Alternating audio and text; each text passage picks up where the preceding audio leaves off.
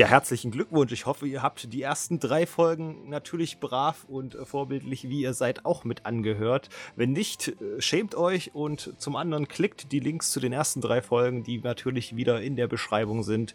Denn das hier ist das Finale des Airing Proxcast zur Sommerseason 2016. Wir haben uns ein paar richtig schöne äh, Schmanker zum Schluss aufgehoben. Unter anderem Orange und die Original oder den Original-Anime 91 Days, aber auch noch zwei andere wunderschöne Titel, über die wir jetzt im Folgenden reden werden. Und den Anfang macht gleich mal unser Original-Anime, der das Licht der Welt erblicken wird. 91 Days aus dem Hause Shochiku, das ist ein japanischer Filmvertreiber. Regie wird Hiro Kaburaki führen, der das auch bei Kimi no Todoke getan hat. Und das Drehbuch stammt von Tako Kishimoto, der sich jetzt jüngst mit Boku Dakega Inai Machi, glaube ich, so ein kleines Denkmal gesetzt hat. Produziert vom Studio Shuka erzählt der Anime eine 91-tägige Geschichte über den Mann Avileo, der den Mord an seiner Familie rächen will und so viel wurde schon verraten, dafür seinen Freund töten wird.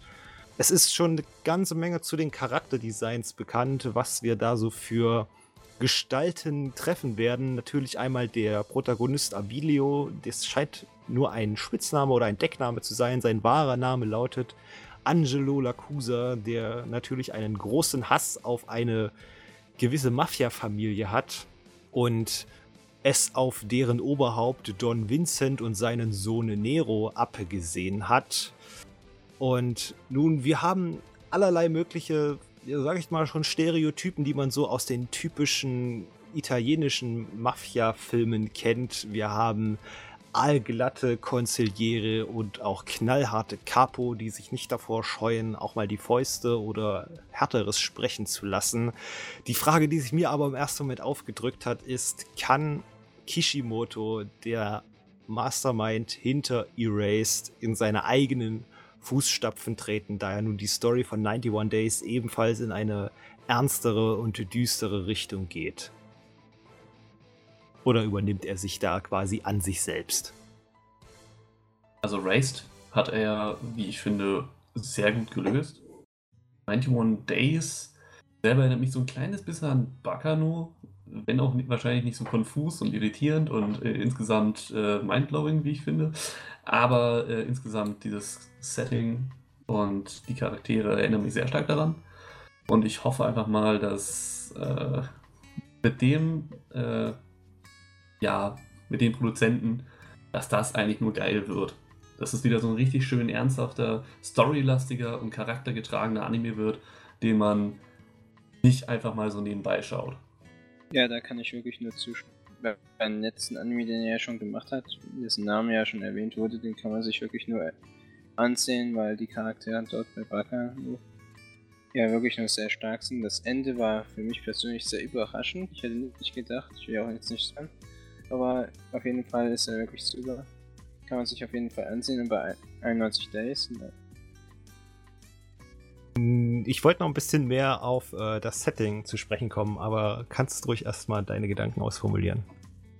Ja, ich mich halt sehr auf diesen Anime, weil, weil seinen vorherigen Anime, den er gemacht hat, war, wurde ja auch sehr gehypt und wert. Und ja, wird auf jeden Fall bestimmt etwas Starkes dabei sein. Nun wirken die Figuren ja alle wie quasi aus einem typischen Mafia-Film entsprungen und in die Anime-Welt entfleucht. Was muss denn ein Mafia-Anime aus eurer Sicht haben, damit er auch euren Erwartungen eines Mafia-Settings, einer Mafia-Atmosphäre und generell dieses Flairs gerecht wird?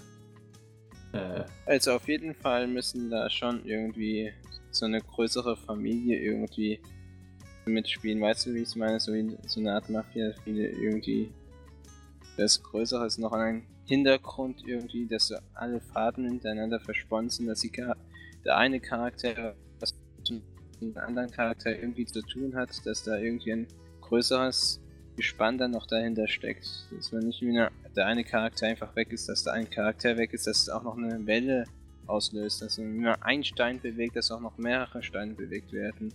So erhoffe ich mir bei einer Mafia-Serie. Ja.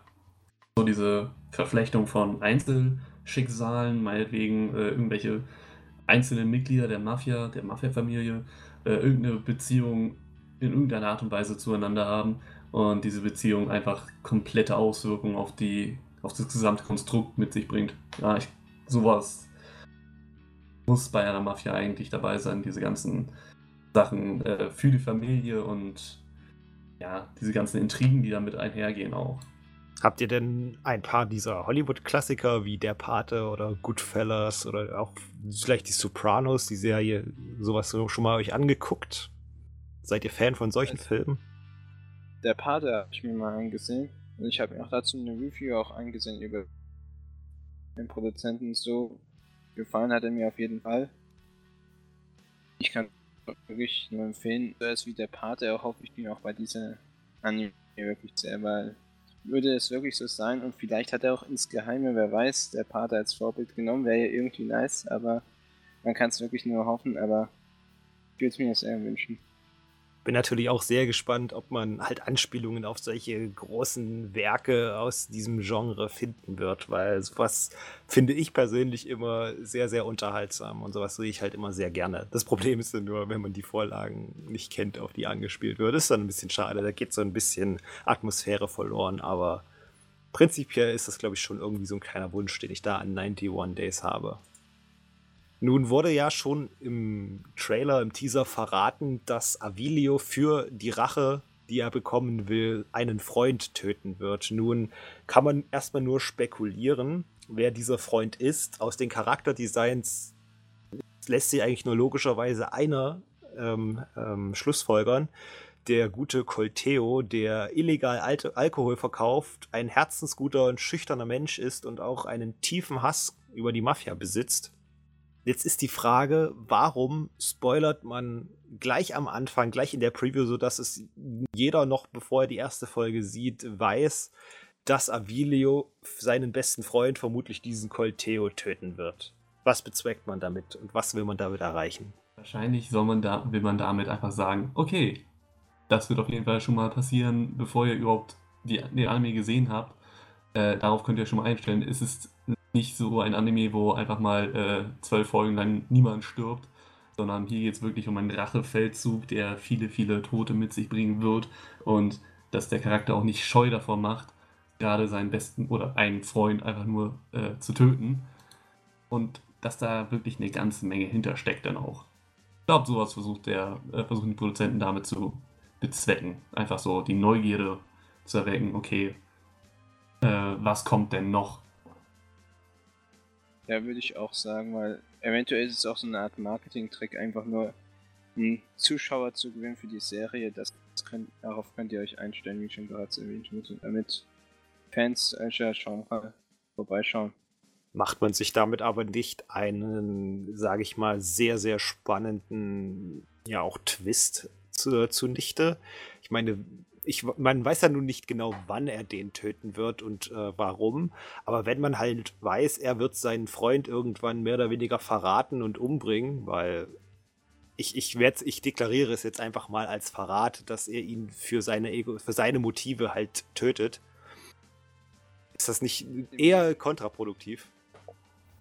Im Gegenteil, ich finde sogar, dass es mehr eine Art Reiz sogar wecken könnte von den Zuschauern, die und sich fragen würde, wie passiert es, macht er es einfach so vor ihm oder will es geschickt anstellen, wie wird seine Art sein, wie wird er darauf reagieren, sein Verhalten, sein Muster dabei, seine Art und so, so die ganzen Fragen, die sich dabei noch stellen, weil einfach sein Freund, seinen besten Freund töten und wirklich wird er ja auch einige Emotionen dabei vielleicht haben, wenn er ihn aber tiefsten Herzens hasst und dabei sich auch eher die Frage stellen, die auf die Todesart? Würde ihn einen langsamen Tod schenken oder einen sanften oder einfach nur einen schnellen, kurzen, wie auch immer, wie will das machen? Messer versus Pistole, erhängen oder haut ab und.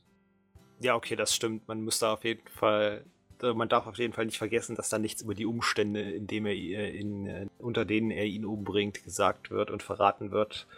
Also könnte da durchaus das sozusagen sogar im beiderseitigen Einverständnis geschehen. Ja, eine gewisse Tragik spielt auch definitiv ein bisschen in unserer nächsten Serie mit. Äh, hierbei handelt es sich um Mahotsukai no Yome Hoshi Matsuhito. Ähm, ja, das ist eine dreiteilige OVA, die in ja, Kürze erscheinen wird. Ähm, in, diese spielt von Chise Hattori. Diese lebt in einer Welt voller Vernachlässigung und Missbrauch. Weit entfernt von der Liebe einer Familie durchlebt sie verschiedenste Probleme und Gefahren.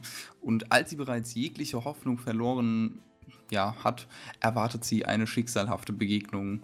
Als ein Mann mit dem Kopf eines Biestes und merkwürdigen Kräften sie durch eine Sklavenauktion kauft, wird ihr Leben nie wieder dem damaligen entsprechen. Ja, ähm, Jarion, vielleicht kannst du uns ein bisschen mehr dazu sagen. Ja, ähm, der ausgehende Manga dazu hat eben zum Anfang die vorgelesene Beschreibung. Und wie ich finde, ist es, ein, ist eine sehr schöne Story, die viel auf ein, auf ein World-Setting aus ist. Man lernt diese Shisei und den Magus den sie dann später als ihren, wie im Titel erwähnt wird, als ihren Ehemann kennenlernt. Ähm, seine Charaktere stehen halt im Fokus und dieser Magus bringt halt dieses Mädchen in eine Welt voller Magie, voller Fantasiewesen, man sonst nicht so wirklich kennt. Also es spielt halt irgendwo in Irland, zumindest hatte ich so das Gefühl, dass es irgendwie so an der irischen Mythologie angelehnt ist. Und dort lernt man halt enorm viele verschiedene magische Wesen kennen, die im Manga-Format sehr schön herausstechen, aber ich glaube, hier die Adaption als OVA kann unglaubliches, ähm, eine unglaubliche Welt eröffnen, die voller Magie und Fantasie so strotzen kann und das Leben dieser Shisei Hattori äh, unglaublich äh, sehr, sehr atmosphärisch widerspiegeln kann. Also mich hat das Ganze so ein bisschen an Alice im Wunderland erinnert, ehrlich gesagt.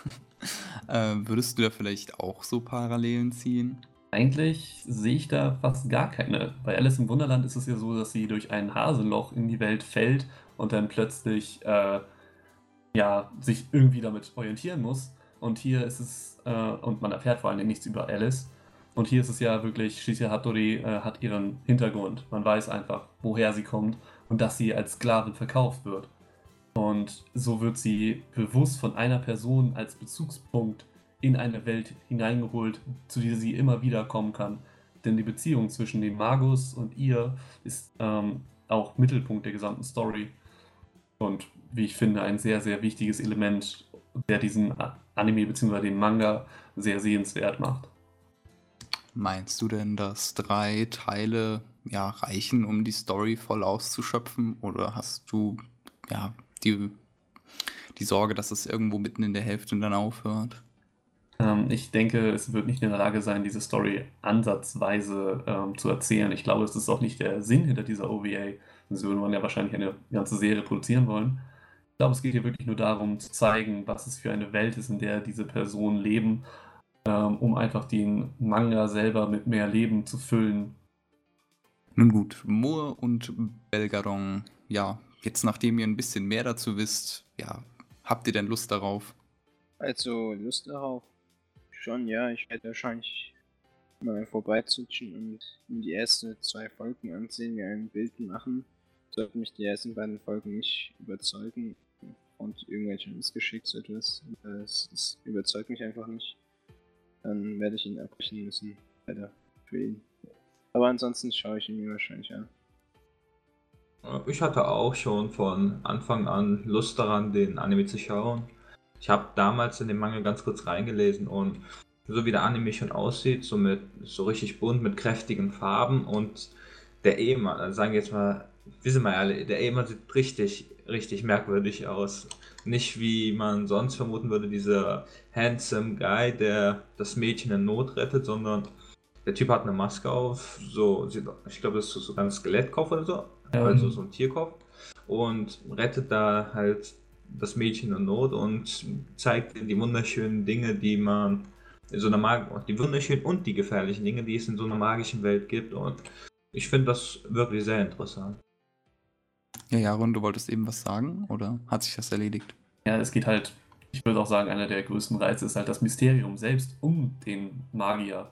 Wer ist das eigentlich? Wieso ist er, warum hat er überhaupt Shisei ausgewählt? Was für ein Bedürfnis steckt dahinter? Und äh, wird er ihr Gutes oder Schlechtes bringen? Genau solche Fragen treiben den, äh, treiben den Leser des Mangas nach vorne. Äh, und das sind auch so Sa Sachen, mit denen man wahrscheinlich aus der OVA herausgehen wird. Okay, aber es wird dann wahrscheinlich so sein, dass er der ja, du erwartest, dass die OVA mehr oder weniger nur Werbung für den Manga sein wird und dass man, wenn einem die OVA gefällt, sollte man danach auch den Manga weiterlesen. Wahrscheinlich wird es so darauf hinauslaufen. Ich lasse mich gerne eines Besseren belehren, aber ich denke, das ist hauptsächlich wirklich so Advertisement und so ein kleines Schmankel für die ganzen fleißigen Leser. Okay. Dann würde ich mal sagen, machen wir doch einfach mit dem nächsten weiter.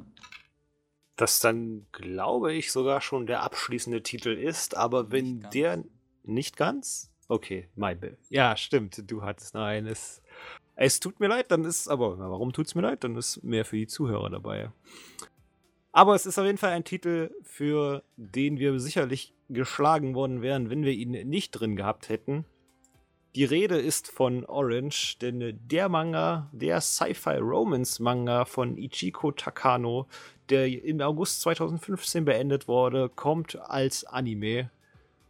Und worum geht es denn in diesem wunderbaren Titel? Um die 16-jährige Takamiya, die einen mysteriösen Brief hält, in dem der Absender behauptet, ihr 27-jähriges Ich aus der Zukunft zu sein. Dieses bittet sie darum, einen neuen Austauschschüler namens Kakeru in ihrer Klasse im Auge zu behalten. Die genauen Gründe dafür sind noch nicht klar und werden erst im Verlauf der Handlung bekannt. Nun, Orange ist jetzt ein Manga, der sich auf Proxer großer Beliebtheit äh, freut und auch ja, mit einer Durchschnittswertung von über neun Sternen sehr, sehr gut ankommt. Hofft ihr denn, dass der Anime ein Original Ending bietet oder sich komplett an die Vorlage hält und einfach noch den Manga quasi als Anime-Form umsetzt. Ich hoffe es zumindest. Also wenn der Anime wirklich es wagen sollte, ein Original Ending rauszuhauen, dann wäre es sicherlich sehr, sehr wütend. Stimme ich zu. Also das Ende ist eigentlich ziemlich perfekt und es ist umzusetzen. Es ist jetzt nicht so, dass der Manga unendlich lang ist. 22 Chapters, die das ganze Ding umfasst. Da kriegt man es wohl hin, äh, die gesamte Story in einem schönen Anime einzubringen und das Ende ist, wie gesagt, ein unglaublich gutes. Ich sehe keinen Grund, warum man da irgendwas dran verändern müsste. Also ich kenne jetzt nichts Manga leider, Schande über mich, aber eventuell, wenn der Anime mir gefallen sollte, würde ich mir den Manga durchlesen. Ich muss erfahren, ob sie sich daran gehalten haben. Und ja, ich bin mal übers Ende dann zu weit gespannt, wie es sich anfühlt. Ist es denn ein Manga, der nun, ja, ist ein passendes Wort in dem Zusammenhang, sehr abgespaced ist? Oder ist er eher bodenständig und vermittelt eine, sag ich mal, sehr reflektierte Story? Ja, zweiteres. Also Cypher ist drin, das auf jeden Fall. Also irgendwie. Irgendwie. Äh, ähm, aber das ist halt wirklich nur so ganz, ganz im Hintergrund. Es ist halt dieser das ist das einzige Sci-Fi-artige daran. Äh, aber ansonsten geht es halt wirklich um diese Gruppe von Jugendlichen und den jungen Kakeru. Ähm, und dementsprechend ist es halt sehr bodenständig und bringt auch am Ende eine Message mit, die mich sehr, ja, mich sehr gefreut hat, dass sie so rübergekommen ist. Ich hätte nicht erwartet, dass dieser Manga, der so unglaublich niedlich angefangen hat, eine derartig ernste und äh, besonders bittere Wendung erfährt. Und deswegen, der Anime, da bin ich wirklich gespannt drauf, wie das umgesetzt wird. So sehe ich das ebenfalls. Also für mich begann das erste Kapitel, also ich fand es schon interessant, indem man sieht, dass halt die Protagonistin jetzt einen Brief von ihrem zukünftigen Ich bekommt und am Anfang gar nichts damit anfangen kann und sich immer, immer wundert, hey, das stimmt, das stimmt, das stimmt. Und was mich jetzt an diesem Werk, also es ist einfach nur so gefesselt, das ist die Kombination daraus, aus den einzelnen Genres, die super miteinander, also die super miteinander harmonieren. Die Romanze, das Drama, ein paar Comedy-Szenen, ja, Skyfi, in dem man sieht halt, ich will jetzt nicht zu viel spoilern, aber da sieht man da halt auch ein paar Sachen und was ganz, ganz fett in dem Manga geschrieben wird, ist die Freundschaft zwischen den ganzen Hauptcharakteren. Also, so, also das hat mich wirklich damals sowas von tief berührt. Also ich finde, das ist einer der besten Mangas, die ich bis jetzt lesen durfte und das mit 23 Kapiteln oder so. Und ich hoffe sehr, dass die Adaption gelingt. Also die ersten Bilder, die man da schon sieht, die gefielen mir sowas von. Also ich war echt erstaunt, wie die, ähm, wie diese, wie die halt die Farben, also diese ganze Szenerie umgewandelt haben. da sieht man so ein abfotografierten Park und diesen Park, dieser wurde dann echt fast eins zu eins gezeichnet. Ich hätte niemals gewusst, dass das ähm, welches der Bilder jetzt echt ist und welches gezeichnet ist und nach rum also das den Zimmer des Mädchens, der Protagonistin sieht man da auch und ich finde, die haben sich echt sehr viel Mühe mit diesem Zeichenstil gegeben und ich hoffe auch sehr, dass man da auch was im Anime wiederfindet. Das stimmt, die Artworks waren jetzt wirklich äh, sehr, sehr einzigartig. Also da war ich auch sehr positiv überrascht. Ich hoffe vor allen Dingen, dass der äh, Anime es schafft, die Charaktere äh, so schön, wie sie im äh, Manga dargestellt sind, auch weiß einzufangen. Denn hier sind nicht nur die beiden, wie man denken könnte, Naho und Kakadu im Fokus, sondern wirklich die gesamte Gruppe aus sechs Charakteren und jeder Charakter wird eigenständig beleuchtet. Alle haben sie ihre Motive ähm, und keiner wird wirklich vernachlässigt. Und das finde ich wirklich sehr bemerkenswert, dass der Anime, äh, dass der Manga das so gut hinbekommt. Und ich hoffe, dass der Anime das auch genauso schafft. Es ist gut, dass du auf die Charaktere zu sprechen kommst. Ähm, prinzipiell gefallen mir Handlungen immer sehr gut, die schön hergeleitete, schön erzählte und unvorhergesehene Wendungen parat halten und sich halt auch mal trauen, so einen äh, härteren Cut zu machen.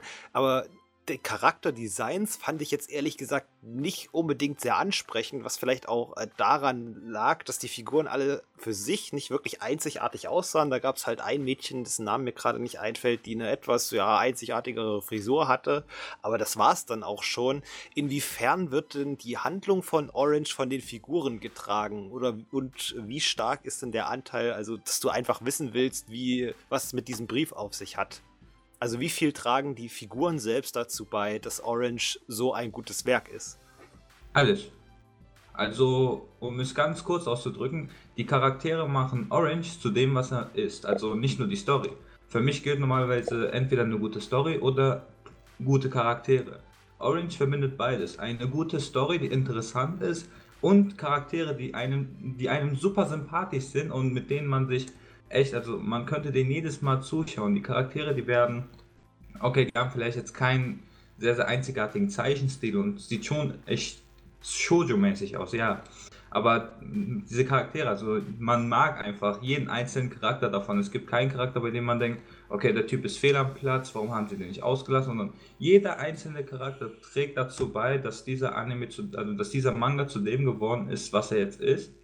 Und ich schätze, wenn sie jetzt einen Charakter abändern würden oder echt weniger Screentime durch irgendetwas machen würden, der Manga oder das Werk, der Anime, der wäre nicht mehr derselbe. Mal, ähm, jeder, jeder, Charakter für sich mag vielleicht äh, sehr ja, banal wirken, auch vom Design her, aber gerade da scheint Orange, indem er die Synergie zwischen den Charakteren darstellt. Ich habe selten so unglaublich schöne Charakterinteraktionen gesehen, die so natürlich auch waren. Gerade ähm, man hat zum einen die Protagonistin, aber ihre beiden Freundinnen in Kombination mit den anderen beiden Jungs. Es ist so unglaublich witzig und gleichzeitig herzergreifend, wie sich das Ganze im Laufe der Story entwickelt. Ich bereue schon beinahe den Manga gelesen zu haben, weil ich jetzt nicht in der Lage sein werde, den Anime ohne Vorwissen genießen zu können. da freue ich mich aber, dass ich ihn genießen kann, wahrscheinlich klingt vielversprechend, definitiv. Ich denke auch, das ist definitiv ein Werk, auf das man sich freuen kann. Ja, die nächste Frage lautet: Nimmst du die blaue oder die rote Pille? Arata hat die blaue genommen. Um ihn geht es oh. in unserem nächsten Werk Real Life. Äh, Arata... Matrix. Verrückt, nicht wahr? Arata ist ein arbeitsloser und alleinlebender 27 Jahre alter Mann, dem erst kürzlich die finanzielle Unterstützung seiner Eltern gestrichen wurde. Da er nicht in der Lage ist, einen Job zu finden, steckt er in einer Krise. Eines Tages trifft er auf einen Mann, der ihm eine Pille anbietet, äh, welche ihn in einen 17-Jährigen zurückverwandeln würden. Nachdem Arata diesem Experiment zustimmt, tritt er der Klasse einer Oberschule bei und trifft dort Shizuru Hisuri. Oh Gott, ich hoffe, ich habe das richtig ausgesprochen. Eine schüchternde Schönheit, die sich nichts sehnlicher wünscht als ein paar Freunde. Durch die Verbindung mit ihr und anderen Klassenkameraden muss Arata innerhalb nur eines Jahres herausfinden, was ihm fehlt, um ein glückliches Leben zu führen. Ja, erstmal direkt die Frage an euch. Was glaubt ihr denn, was uns hier erwartet? So ein bisschen Drama oder doch eher Slice of Life? Hm. Ja, Slice of Life. Also. Würde ich jetzt auch sagen. Das klingt für mich eher mehr wie Slice of Life habe das Originalwerk auch. Wir, ich verfolge das Originalwerk immer noch mit großer Spannung. Ähm, es beinhaltet äh, sehr viel Slice of Life. Es geht halt wirklich darum, dieses Arata als Oberstufenstühler zu sehen. Und es ist, es spielt halt unglaublich mit den, äh, ja, mit dieser Konfusion zwischen ich bin eigentlich erwachsen, aber ich bin gerade 17 Jahre alt und muss mich eben dementsprechend verhalten. Ähm, man sieht an seinem, an dem Key Visual, dass er raucht das ist zum Beispiel so eine Sache, mit der man sich, äh, mit der er sich unter anderem auseinandersetzen muss in seiner Jugendphase. Ähm, und all diese Sachen. Sein Kopf ist halt erwachsen, aber er geht mit äh, Pubertierenden gerade um. Und diese Interaktion zwischen den Protagonisten und den ähm, anderen Charakteren, das ist halt unglaublich schön anzusehen. Also könnte man vielleicht ein bisschen mehr in so eine gesellschafts- bzw. sozialkritische Richtung denken. Also eben genau das, was man erwartet vielleicht, dass er eben sein Leben reflektiert und ich sag mal auch ein 27, 27 Jahre alter arbeitsloser Mann ist jetzt nicht unbedingt immer der Protagonist in Anime, die dann doch auch eher die heile Welt oder auch eben eher Schüler ja als Protagonisten haben. Also äh, stellt das einen Kontrast dar oder ist es dann irgendwie doch ein bisschen mehr vom selben Brei, nur mit anderer Comedy? Hier muss man sagen, äh, man muss halt Arata als Charakter kennenlernen. Äh, man muss wissen, warum ist er arbeitslos. Ist er, ist er wie bei Welcome to the NHK einfach ein äh, soziophober Typ, der sonst nie rauskam? Oder was sind die Gründe dahinter, dass er keinen Job findet? Denn werden Stärken klar hervorgehoben, äh, durch seine Kommunikation mit anderen Schülern, auch wenn er selber wahrscheinlich nicht gerade der hellste ist, aber er ist auf, es ist auf jeden Fall was komplett Einzigartiges, nichts Einheitliches und mit so viel Innovation in Charakteren, dass ich äh, sagen würde, ja, es wird sehr, sehr interessant. Gut, aber du hast es gerade mit NHK verglichen und ich muss sagen, ich muss auch, ich bin, äh, hat, es hat mich sehr daran erinnert, aber man kann jetzt eben nicht so die gleiche Art von Kritik erwarten. Keinster Weise eigentlich. Es geht hier nicht um Charakter, äh, um sozialkritische Themen. Es geht hier eigentlich nur um äh, Charakterentwicklung, ähm, wie sich Charakter, wie sich Jugendliche äh, verhalten und wo man wie falsch abbiegen kann äh, in seinen ja, in seiner Pubertät quasi, wo man, wo man Reife und Erwachsen an sich definiert und wann eine Person erwachsen sein kann. Denn auch mit 27 ist man noch lange keine erwachsene Person. Also ich bin ja immer der Ansicht, man ist erst erwachsen, wenn man sich auch so fühlt. Da werde ich mein ganzes Leben jung bleiben. das freut mich. Ja.